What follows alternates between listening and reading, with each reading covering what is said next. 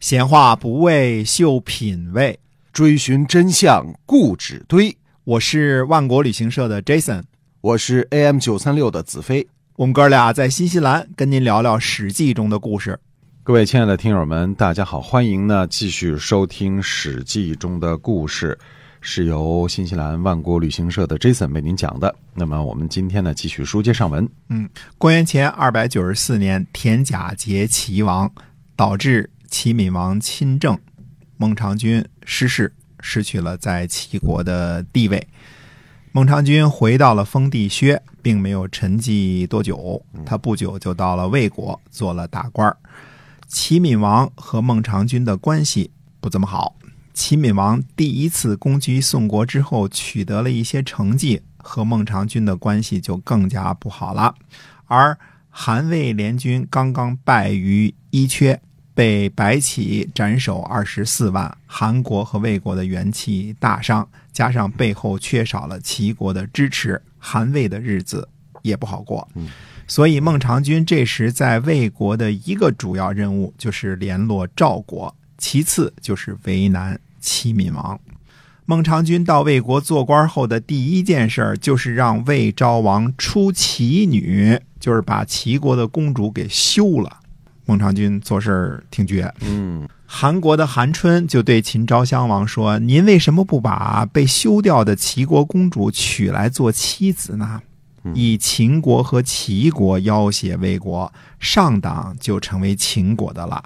齐秦联合，拥立齐国公主的儿子傅除做魏国的太子。傅除立他母亲在秦国，那样魏国差不多就成了秦国的郡县一样了。”韩民想要和秦国联合而窘困孟尝君，傅除的哥哥左想立他的弟弟，陈请大王借助这两个人的力量，如果魏国恐惧而收回成命，傅除肯定一辈子都会对秦友好。齐国公主就算回到魏国，肯定也会怨恨孟尝君，最终还会要求齐国来侍奉大王。孟尝君在魏国做高官的第一件事儿，就是让魏昭王驱逐了齐国的公主，可见其怨毒之深。也针对齐闵王的怨毒之深，孟尝君在联络赵国方面呢，还是有进展的，但是进展也不是很大。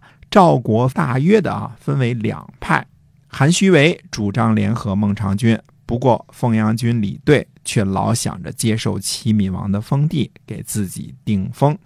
但是燕国也和魏国与赵国搅在一起，肯定和孟尝君有关。孟尝君对齐闵王不友善，这已经是公开的秘密了，因为把公主都给休了嘛。嗯，但是还纠集上赵国和燕国。这就让齐闵王恐慌了。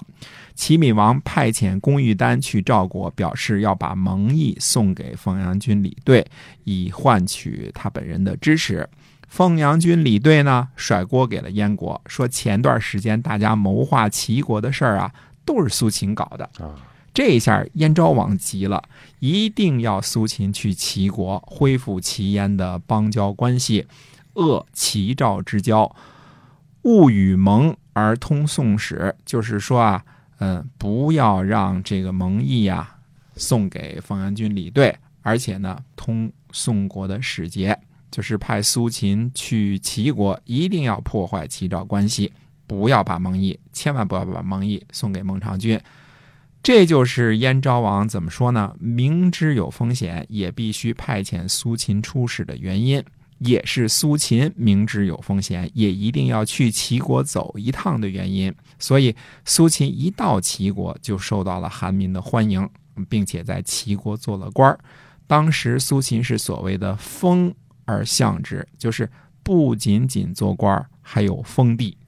相是一回事儿，封是另外一回事儿。嗯，等于苏秦在齐国又得到了重用。呃，应该是比之前辞掉的官儿还大。由于新定了新的政策，齐国反悔，不打算送给凤阳君李队蒙毅了。而苏秦呢，被齐国派遣出使赵国，就是为了去执行这项任务。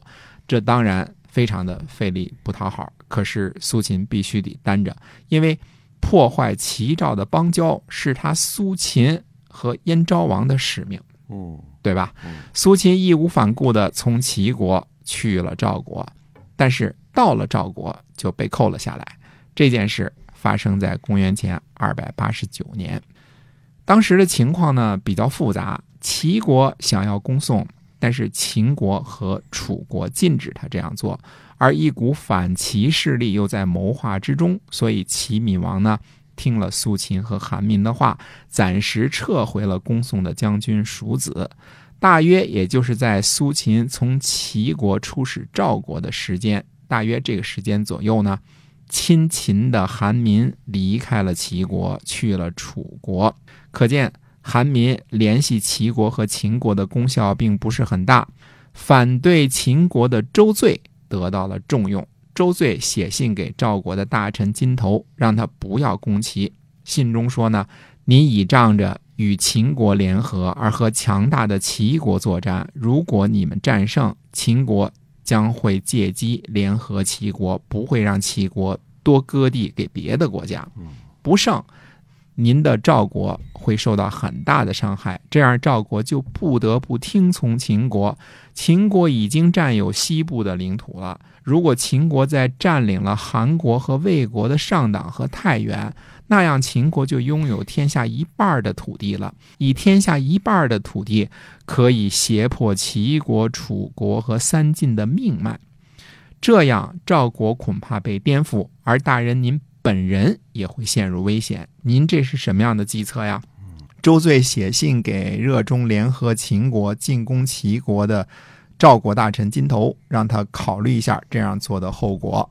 周罪是第一个认识到秦国将危害天下的有识之士。第一个啊，我们说，所以我们说呢，周罪是个合纵派，是个站在齐国立场反秦的合纵派。而周罪在赵国居然也有拥趸，金头手下就有个人对金头说：“秦国利用周罪在齐国做官，让天下起疑，又知道赵国很难去攻打齐国，又害怕齐国和韩国结盟。齐国和韩国结盟之前，一定会先和秦国结盟。您的做法呢，不如这样，不如去呢。”援助齐国，同时帮助秦国讨伐韩国和魏国，这样赵国就可以拥有上党长子的地盘。您接受秦国送来的宝贝，南边从韩国取得土地，魏国也在被困住了。这时呢，再派韩徐为向东，齐国就只有求和的份儿了。看来，无论齐国还是秦国。都极端的看重赵国的立场，赵国的几个大臣呢，无论是怀有私心的凤阳君李兑，准备和孟尝君联合的韩虚为，以及热衷和秦国联合的金头，都是举棋不定。看来选择多了也很困难。嗯，选择困难症哈。是，今天啊，我们这个史记中的故事就到这儿，跟您说再会了。下期我们继续来讲。